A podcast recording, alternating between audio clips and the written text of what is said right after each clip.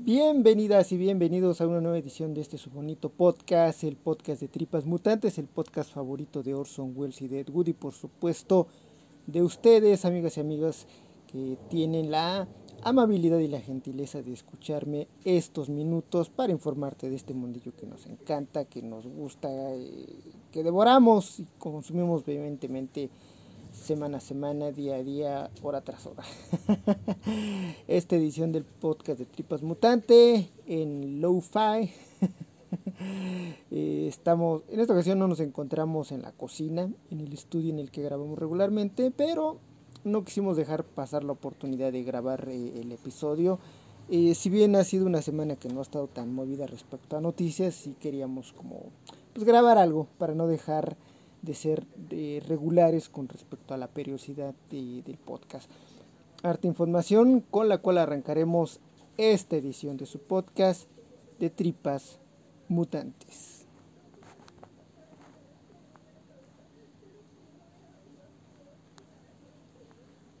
Les recuerdo las vías de contacto, tenemos dos cuentas de Twitter, arroba baúlmisterio, arroba tripas mutantes, ahí pueden eh, seguirnos, dejarnos cualquier comentario, retroalimentación que quisieran ustedes hacer al respecto sobre mi persona o sobre el contenido que hacemos pues en este bonito podcast.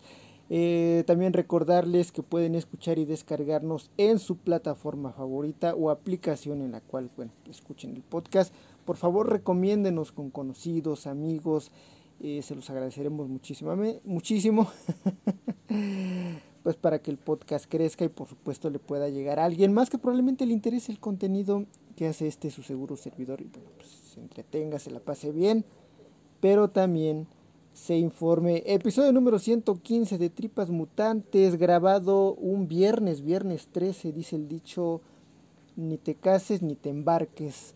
Comenzamos, yo soy Eduardo.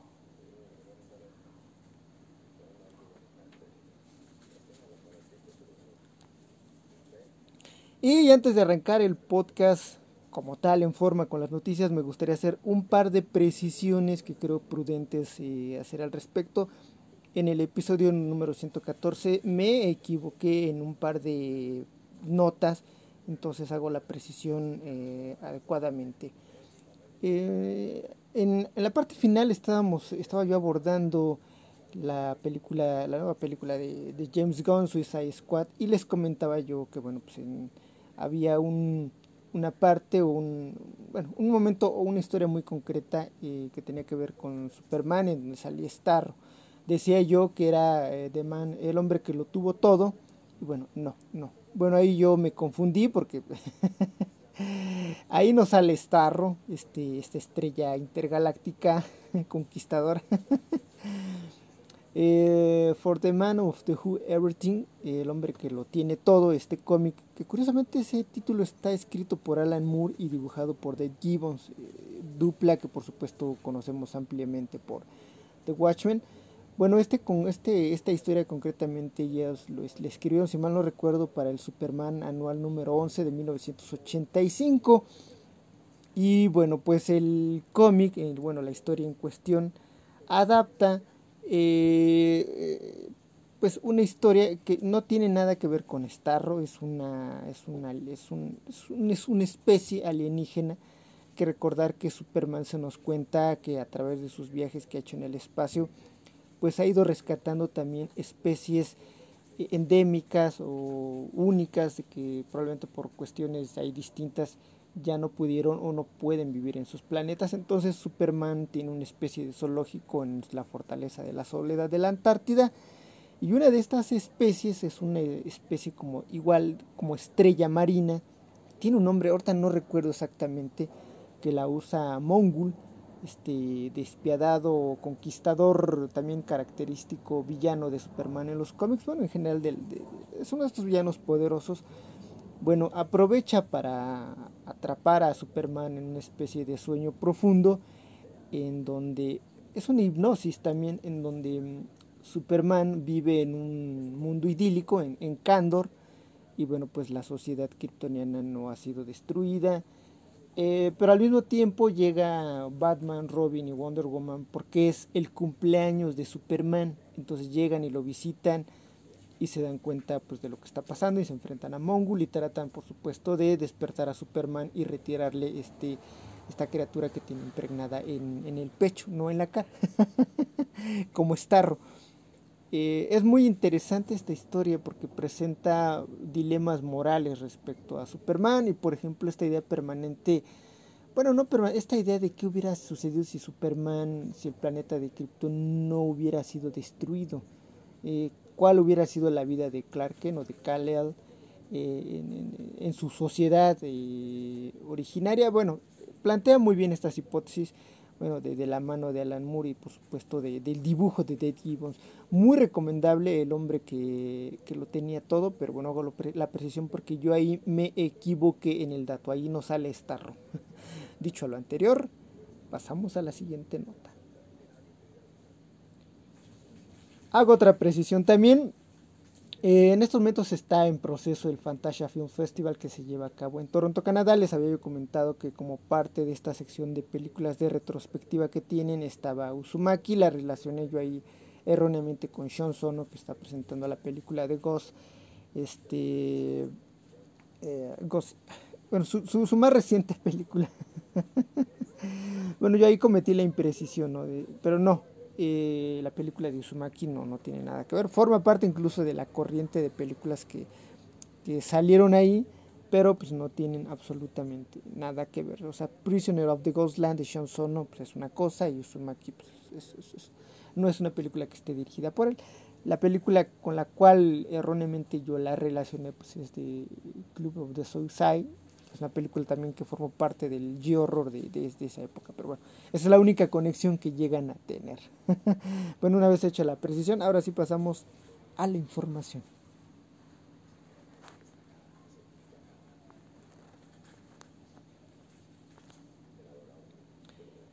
Pues bien, arrancamos con las noticias y esta la verdad es que no es tan buena.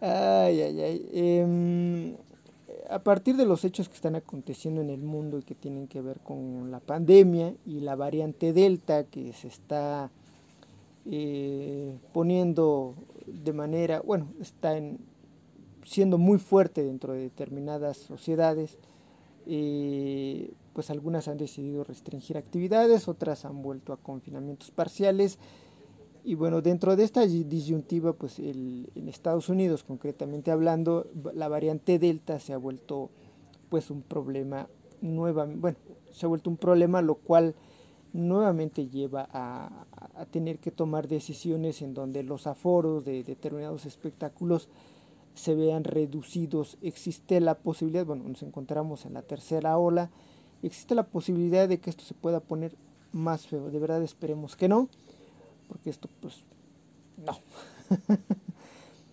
bueno, eh, a propósito de esto se ha anunciado que Venom, Let's Hear, Be Carnage, película que estaba programada para estrenarse pues el próximo mes, el 24 de septiembre, incluso hace algunos días tuvimos pues un nuevo tráiler mucho más en forma, porque ya tuvimos como la oportunidad de ver mucho mejor a Carnage, a, a Sherry y a otros personajes que vamos a ver dentro de la película.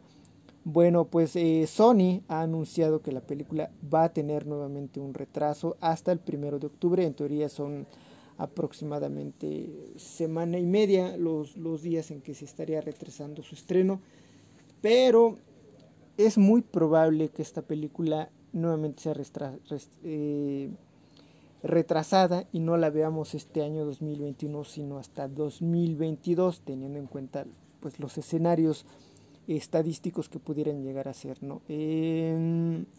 curiosamente, hablando de el estreno importante de la semana pasada, que fue este Suicide Squad de, James Gunn, tuvo una taquilla discreta, la verdad es que no, no fue tan, tan impresionante como se, se, esperaría, pero teniendo en cuenta que se estrenó paralelamente en HBO Max para quienes están en Estados Unidos y Canadá, bueno, pues ellos pudieron verla dentro de la plataforma. En cines no tuvo tanta, tanta, tanta, tanta taquilla. Falta ver los datos del resto del mundo para ver cómo le fue y de ahí tener como un escenario más completo. Pero el escenario de entrada en estos momentos no es tan bueno. Eh, sienta ahí dudas importantes respecto a los estudios de si seguir con esta dinámica de pues arriesgarse a estrenar películas o definitivamente nuevamente posponerlas con lo que ello representa, que es atrasar calendarios eh, de películas. No solamente eso, es atrasar incluso la producción de películas porque tienes ahí ya un pues un eh, inventario de películas que tienen que salir y si le vas acumulando pues esto va saturando también. Entonces eh, es importante lo que está sucediendo. Entonces bueno en teoría el, la película se va a estrenar el primero de octubre pero se ve complicado se ve complicado si el escenario en torno a la pandemia pues se vuelve más agresivo.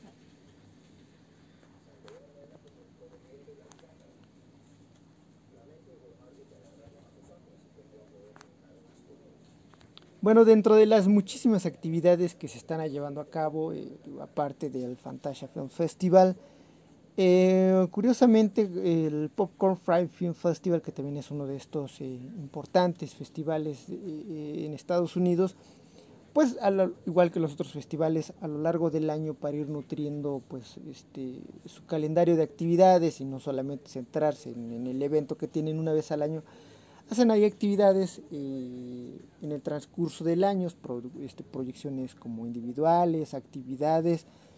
Bueno, el Popcorn Frame Film Festival eh, estará estrenando eh, en estos días, bueno, el día de ayer en realidad lo estrenó, un nuevo cortometraje de Alex Proyas, otro director del cual yo creo que recordamos gratamente por El Cuervo, de Crow eh, también por esta, pues, de culto película Dark City. Bueno, esta película, este cortometraje de 20 minutos más of the Evil Apparition es un cortometraje que se desarrolla dentro del universo de Dark City. Entonces, si a ustedes les gustó la película de Dark City y el concepto, pues esta es una oportunidad para sumergirse nuevamente dentro de este. Eh, también dentro de la, posibilidad se generó la nota de que Alex Proyes está trabajando en una serie de Dark City. Eh, trabajando me refiero a escribir. Vamos, no hay productora y mucho menos fechas como para entrar a la producción. Pero bueno, la noticia es esta, que están trabajando un guion. eventualmente pues, se lo van a ofrecer a algún estudio, a alguna productora para que bueno, pues, pueda ser llevado pues, a, la televisión. Pero eh, el, tráiler también está disponible si quieren darse como una idea de, pues, de qué trata the Evil Apparition. Eh, pues luce bien, evidentemente nos recuerda. Es, es, un, es, una historia que se desarrolla dentro del universo de Dark City. Y bueno, pues es una buena oportunidad pues, de ver nuevamente a, Proyas y su trabajo. Eh, Mask of the Evil Apparition estará desde, el, desde ayer, de que fue 12 de agosto, hasta el 19 de agosto. O sea, van a ser eh, poquito más de una semana para que podamos ver la, el, cortometraje. Se puede ver a través de popcornfry.com y eh, pues ahí ustedes compran su pase virtual. Y ayer tuvieron una charla incluso con Alex Proyas y Joel Lynch, que es uno de los escritores de este cortometraje. Voy a ver si está disponible post para poder como ahondar más en información para otro episodio. Pero pues es una buena oportunidad también de apoyar a Alex Proyas y que bueno pues esto también muestra un interés por el proyecto y si queremos ver más al respecto.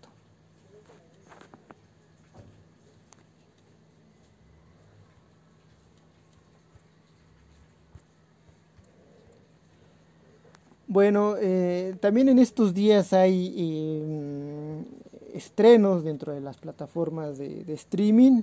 El día de hoy finalmente ya llegó el... Eh, concretamente a la plataforma de Netflix, esta serie que está pues producida por, debo decirles, uno de mis favoritos, Nita Tosca, creador de la mítica Channel Zero. Si no la han visto, véanla, está disponible eh, en Amazon.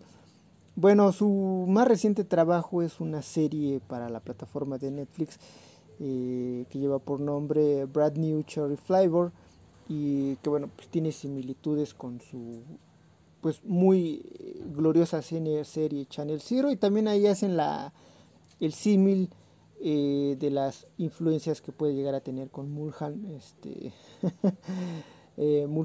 Entonces, este, pues es una buena oportunidad. Si no han visto el trabajo de Ninka Tosca, es una buena opinión, es una buena oportunidad. Está también ahí coescribiendo Leonor Sion. Y bueno, pues, ¿de qué trata la serie? Eh, leo la, lo que nos, nos lo que ha liberado la plataforma. La obra de terror de Netflix es una lúcida carta de amor a la venganza que se nutre de la lógica de la pesadilla, las actuaciones desquiciadas y la apariencia falsa de Hollywood. pues de esto va la nueva serie de Nick Antosca, eh, Brand New Cherry Flavor, este, ya está disponible. Yo no he tenido todavía la oportunidad porque estoy viendo otras cosas, pero seguramente en estos días me voy a poner ahí a verla. En el siguiente episodio, si puedo ahí comentar algo al respecto, la abordamos, como no. A mí me encanta mucho el trabajo de Nick Antosca. Me gustó muchísimo lo que hizo con Channel Zero. Y bueno, pues este, le, tengo fe y bueno, pues a esperar. Eh, ya, ya les daremos opinión al respecto.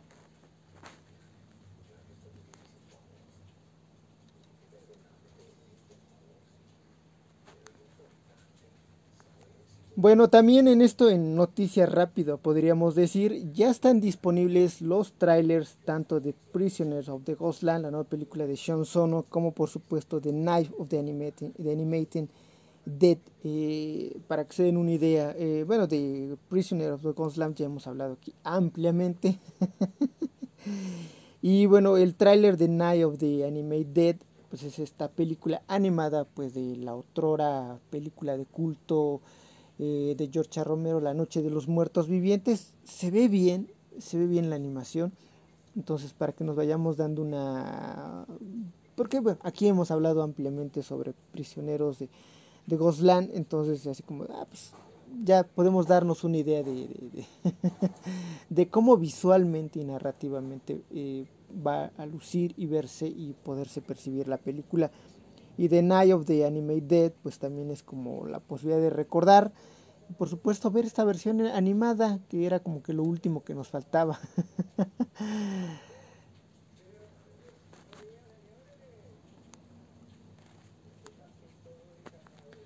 También a carteleras llega el día de, bueno, este fin de semana se estrena Don't Breed 2, esta película que gratamente nos sorprendió hace algunos años y que nos contaba la premisa acerca de esta persona invidente que vivía aislada. Eh, bueno, no la, sí vivía aislada, vivía en una zona casi deshabitada y veíamos como un grupo de, de, ladrones pues entraban a su domicilio con la intención de, de, robarlo y pues era esta lucha, esta eh, eh, casa del gato y el ratón porque pues uno pensaría que él como invidente pues probablemente sería presa fácil de estos malandrines, de estos macarras, de estos malhechores, pero no es así. Es una persona que tiene un pasado ahí bastante truculento también, pero que evidentemente es un superviviente y que tiene sus sentidos aumentados y pues es, es una gran, gran película. Bueno, Don't Breed 2 cambia un poco la intención original. La primera era conocer acerca de, este personaje y sus circunstancias y cómo se enfrentaba a este grupo de, eh, de intrusos. Es curioso, no sé si a ustedes les pasó. Mm, había por momentos en la película, en la primera, en donde sentíamos cierto grado de, empatía por estas personas, por quienes entraban a, robar a su casa, porque quien luce en la película en verdad como el, el, perpetrador es, es él, la, persona invidente, porque es implacable. bueno, en esta dos hay un poquito ya más de trabajo respecto a, su historia. Podemos verla con la que parece ser su nieta.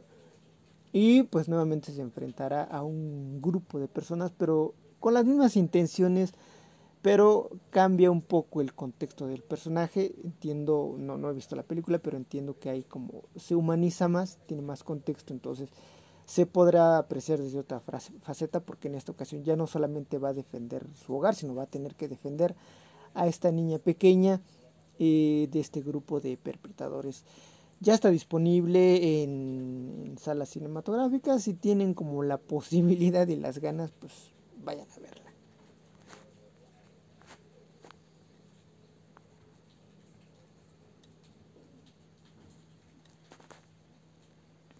Bueno, también ya falta un poco menos y finalmente también ya se ha liberado el tráiler porque en, lo, en estos días teníamos teasers, breves teasers de 5 o 10 segundos acerca de Midnight Mass, esta nueva, producción que está ahí a cargo de em, pues de nada menos y nada más que,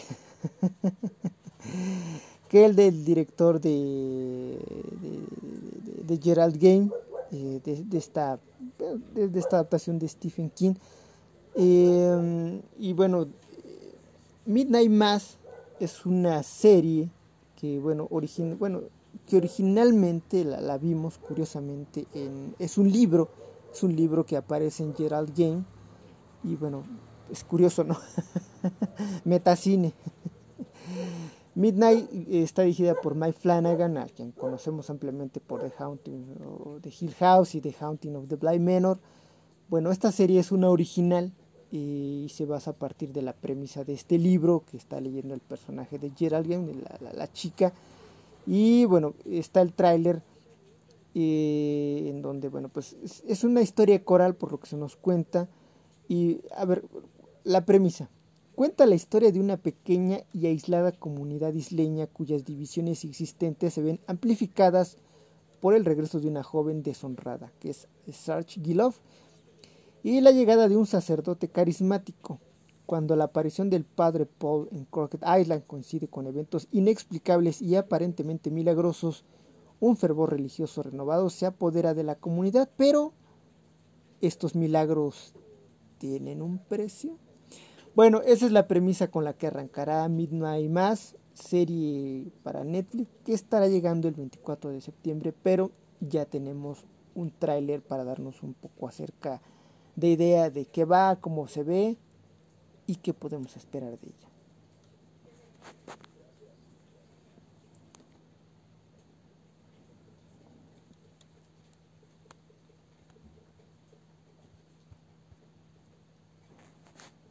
Y bueno, con esto cerramos la barra de noticias del podcast de, Tripas Mutantes. les cuento yo que va a ser muy, muy breve, pero bueno.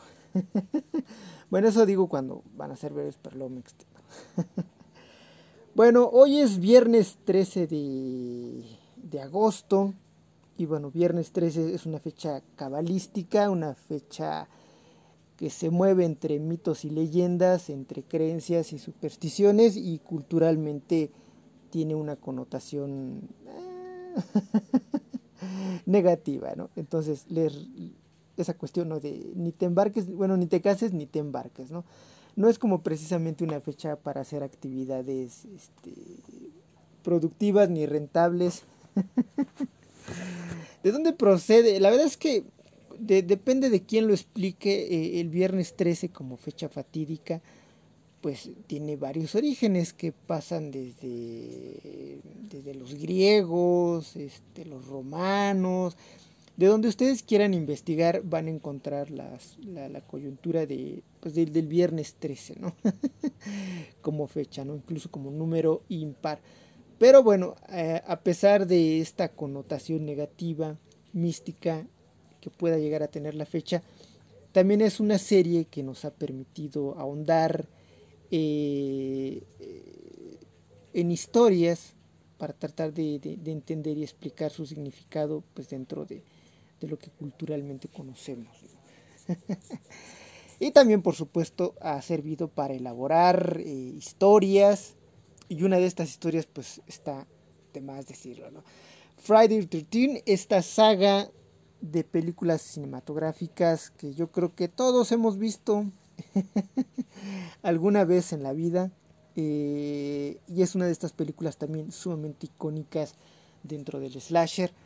Eh, Friday the 13 se estrenó el 9 de mayo de 1980 y bueno, a partir de su éxito pues tuvimos una Viernes 13 parte 2, este Viernes parte 3, Viernes 13 de Final Chapter, Viernes 13 a New Beginning, este eh, Viernes 13 Jason vive, es viernes 13 la nueva sangre. Eh, Jason 3, este viernes 13 Jason toma Manhattan, Jason va al infierno, este Jason X, y ese gran, gran, gran crossover de Freddy vs. Jason. Y tuvimos un intento de remake o reboot en, en, febrero de 2010, 2009, que fue lo último por la consabida demanda que sabemos que tiene Sean Cunningham.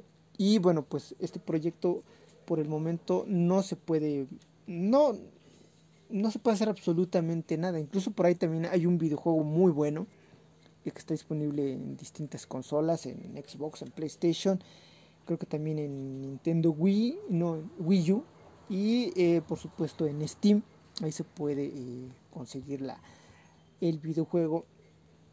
Viernes 13, como se le, se le conoció, yo creo que al menos aquí en México y creo que también en algunas otras partes de hispanoparlantes, ahí sí no se quisieron como, no le quisieron inventar, no se complicaron la vida. Viernes 13 pues les decía yo, es uno de estos eh, slashers de culto y de los primeros de 1980, dirigido por Sean eh, S. Cunningham y escrita por Victor Miller. Ambos traen ahí ese pleito legal todavía en corte para tratar de, dirimir derechos. Y en ese elenco de esa primera película teníamos a una Betsy Palmer, eh, a una Israel King y por supuesto a un jovencillo que pronto iba a despuntar, hablamos de Kevin Bacon es curioso, ¿no? Eh, eh, en esta, en Viernes 13, Kevin Bacon pues, fue como de sus primeras películas y después de ahí despuntó. Y en este, Nightmare in Elm Street teníamos en esa primera parte también a un muy joven eh, Jack Sparrow, Johnny Depp, en, un primer papel. Y la verdad es que ambos en sus respectivas películas de horror tienen muertes muy, muy, muy memorables. Kevin Bacon en Viernes 13 pues es este atravesado por esta flecha que es, genial, es genial. Mm, ¿Qué hizo diferente a, Viernes 13 eh, con los slashers contemporáneos de la época? Bueno, que había un trabajo eh, sumamente importante y que tenía que ver con... Bueno, tenía más trabajada la parte del suspenso, de, de repente había momentos que nos recordaba mucho a eh, lo que hacía Alfred Hitchcock, guardando las, las debidas distancias, por supuesto. Y bueno, en esa primera película conocíamos la historia acerca de este parque Crystal Lake, este campo donde van pues a veranear niños y bueno, conocemos a los respectivos monitores que son adolescentes calientes, hornis, que aparte de cuidar niños pues van a fumar mota, marihuana y este y pues hacer el amor, el delicioso coger, follar. y, esa primera película la verdad es que empieza muy potente porque conocemos a este personaje de esta chica Annie que va rumbo al campamento a trabajar y se acerca a la gasolinería para pedir instrucciones y recuerdo que, incluso es que de verdad también el, soundtrack de, de, toda la saga, bueno, sobre la cual se basa el de de Harry Manfredini, la música que se volvería icónica.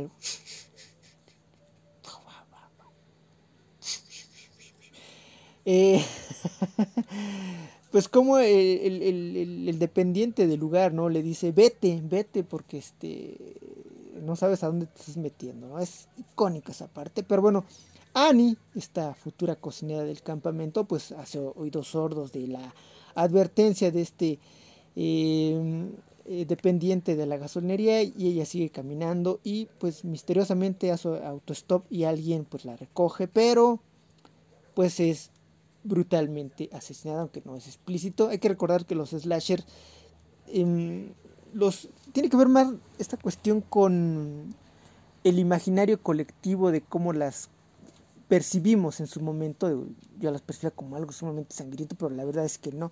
Estaban muy contenidas en ese sentido porque las escenas son, eh, pues están cuidadas, no son explícitas. Cuando se perpetran los asesinatos, pues nada más vemos, no sé, rápidamente como el objeto punzocortante cuestión, pues mata al, al adolescente en turno pero no es explícito o, juega con otro tipo de elementos, ¿no? Pues no sé, que le empieza a salir sangre de, la boca o que se retuerce de dolor.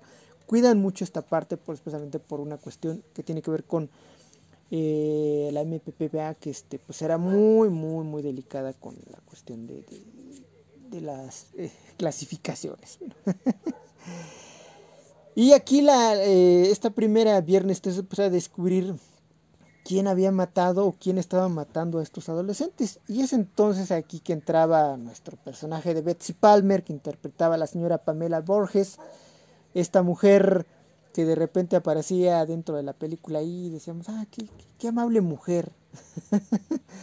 Pero esta mujer traía cuentas una desgracia terrible, que era la de que su hijo Jason Borges había muerto eh, por una negligencia por parte de los eh, eh, monitores de este campamento y bueno, pues ella quedó sumamente resentida. No es spoiler, la verdad, porque es una película ya de con 41 años, entonces sabemos que el villano, el asesino de, esa película es, Pamela Borges, esta mujer que se está vengando. Pues ya no le importa cuánto tiempo ha pasado, porque lo único que hace que es eso, es vengarse de estos. Ve en estos nuevos campistas, eh, bueno, en, estos nuevos vigilantes o monitores del campamento como a los responsables de la muerte de su hijo Jason Borges. Y pues bueno, se dedica a asesinarlos de todas las maneras más creativas posibles basta recordar el, gran trabajo que hace Tom Savini en esta película, extraordinario. Entonces eso también es como muy muy rescatable y muy distintivo de la película de respecto a otras. Y, bueno, pues ya, el, final es, es, increíble y es brutal. y después, pues, bueno, tuve una serie de secuelas que la segunda parte, pues descubríamos eh, que efectivamente Jason Borges no había muerto, seguía vivo, estaba por ahí. Si algo tuvo, la, la verdad es que la primera como película individual funciona muy bien, es una película eh, autoconclusiva, si bien el final deja abierta como posibilidades, se puede interpretar como una ensoñación y ahí hubiera querido. Pero bueno, la película de medio millón de dólares recaudó más de 34 millones de dólares de la época, que era muchísimo, y dijeron, pues no, aquí está la mina de oro. y bueno, eh, entre 1978 y 1985, que fue como la etapa importante del slasher, pues todos querían tener su respectiva tajada del pastel. Todos querían este, esa minita de oro de low cost que, estaba generando. ¿no?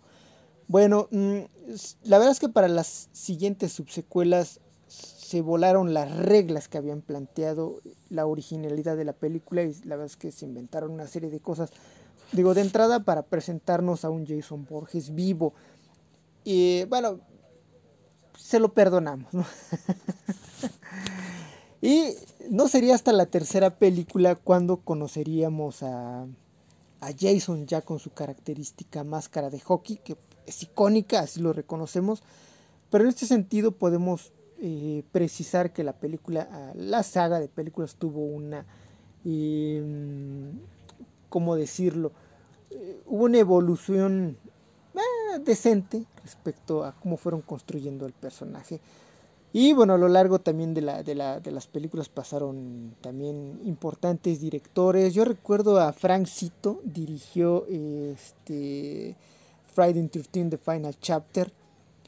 Y él dirigió previamente antes de Prowler otro clasicazo, pues de las cosas no tan mainstream del, del slasher de Prowler, pero que es una gran película. Dirigió Action Mission, este, Perdido en Acción, perdón, Invasión a USF con Chuck Norris, Red Scorpion y, si mal no recuerdo, también Francito pasó una época tratando de llevar, de levantar el proyecto de El Hombre Araña, pero pues nunca pasó nada. Fue como en los 80, en el 85, 86. Mm, pero bueno, también estuvo, pasó por ahí el director Stephen C. Steve Miner. Miner. Este director dirigió eh, Halloween H20, eh, la de 20 años después, dejó también Warlock, Lake Placid. Entonces, pasaron por la franquicia directores que fueron haciendo carrera o que venían de proyectos este, eh, igualmente de horror, pero menores, pero que habían hecho un nombre dentro de, del circuito. Y esto fue también lo que nutrió de manera importante la saga de películas y la volvió también muy, muy, muy exitosa. Y eso es como punto a destacar por parte de, de, la saga. Em, y bueno, hubo una etapa en donde, por ejemplo, salió uno de los. Ay, se me fue ahorita el nombre del, del actor. este, en donde trataron como de construir eh, un poco más al personaje, pero al final se acabó fallando el proyecto y bueno, pues... Bueno, eh, es una buena oportunidad hoy viernes 13 o este fin de semana que tenemos próximo, ¿por qué no? Para aventarnos un maratón de, de esta saga de películas que son yo creo que icónicas dentro de, de del cine ochentero y dentro de las cosas que, que se podían ver. Bueno, ya me, me tocó en, en, los 90 verlas en estas transmisiones que hacían en televisión abierta, que les llamaban cine permanencia voluntaria, en donde no sé, te pasaban viernes 13 y viernes 13 parte 2 y luego te, te aventaban la de viernes 13 toma Jason toma Manhattan, ¿no? y bueno, la saga también, bueno, a propósito, a lo largo de su construcción y de su evolución, el personaje fue como, mmm, ¿cómo decirlo? Quien lo interpretó de manera genial fue Kane. Él estuvo en, una mayor, en la mayor parte de las películas. Y bueno, hubo una época también en donde el personaje ya se volvía como sobrenatural porque ya no era como verosímil, ¿no? Después de, de, la cantidad de balas, eh, de objetos punzocortantes que lo atravesaron este, y seguía regresando, ¿no? Bueno, ya quedó claro en este en, en, Viernes 13 parte 6 Jason Vives que, que, que era una entidad sobrenatural. Y bueno incluso está la verdad es que tiene ahí su encanto la película la de Jason X en donde pues va al espacio. Ay, ay, ay. tiene su encanto. Y también por supuesto Freddy vs. Jason, este extraordinario y muy esperado crossover que se esperaba de los personajes. Eh, se esperaba, bueno, dentro de las ambiciones que tenían en ese momento, pues era incluir también a, a, a Ash de la saga de Evil Dead. También había como la intención de incluir al personaje de Pinhead, de Hellraiser. Hay una cantidad de, de historias y también de borradores de un, un eventual, ¿cómo llamarlo? eh, el, el, Slasher Universe de, de personajes este, de, de, esa época que los pretendían juntar en una saga o serie de películas que evidentemente nunca se concretaron, pero que dentro del imaginario del hubiera, pues sonaban increíble.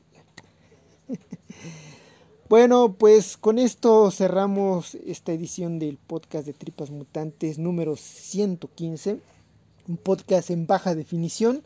Por distintas circunstancias no pudimos, no pude grabar en, en donde habitualmente grabo, pero la idea es traerles eh, el episodio de la semana. Les recuerdo las vías de contacto arroba baúlmisterio arroba tripas mutantes. Estas son nuestras cuentas testimoniales en Twitter para que puedan seguirnos, comentarnos, dejarnos cualquier tipo de retroalimentación. Pueden hacerlo también dentro de las plataformas o aplicaciones de podcasting desde donde nos descarguen. Ahí pueden dejarnos comentarios. Y bueno, pues eh, compártanos, recomiéndenos, se los vamos a agradecer muchísimo. Y no está de más recomendarles, amigas y amigos, que si de verdad no tienen necesidad de salir, no lo hagan. Y si ya van a salir, pues protéjanse, porten su gel antibacterial. Este, bueno, yo a estas alturas, bueno, al menos yo ya estoy vacunado con mi primera dosis. Espero, amigas y amigos que me están escuchando, que ya tengan alguna de las de las dosis. Este, no hay que confiarnos, hay que recordar que las vacunas no nos lo único que hacen es hacernos una actualización así de, de pasar de Windows XP a, a, Windows 10 es una actualización de nuestro sistema inmunológico no nos, no nos hace inmunes ni mucho menos eh, solamente provoca o, o, ayuda a que los efectos del COVID sean menos agresivos. Pero bueno de verdad si no tienen que salir no salgan y si lo van a hacer pues tomen las medidas pertinentes. Bueno Pasen buen fin de semana. Mi nombre es Eduardo y este fue el episodio número 115 de su podcast Tripas Mutantes. Hasta la próxima.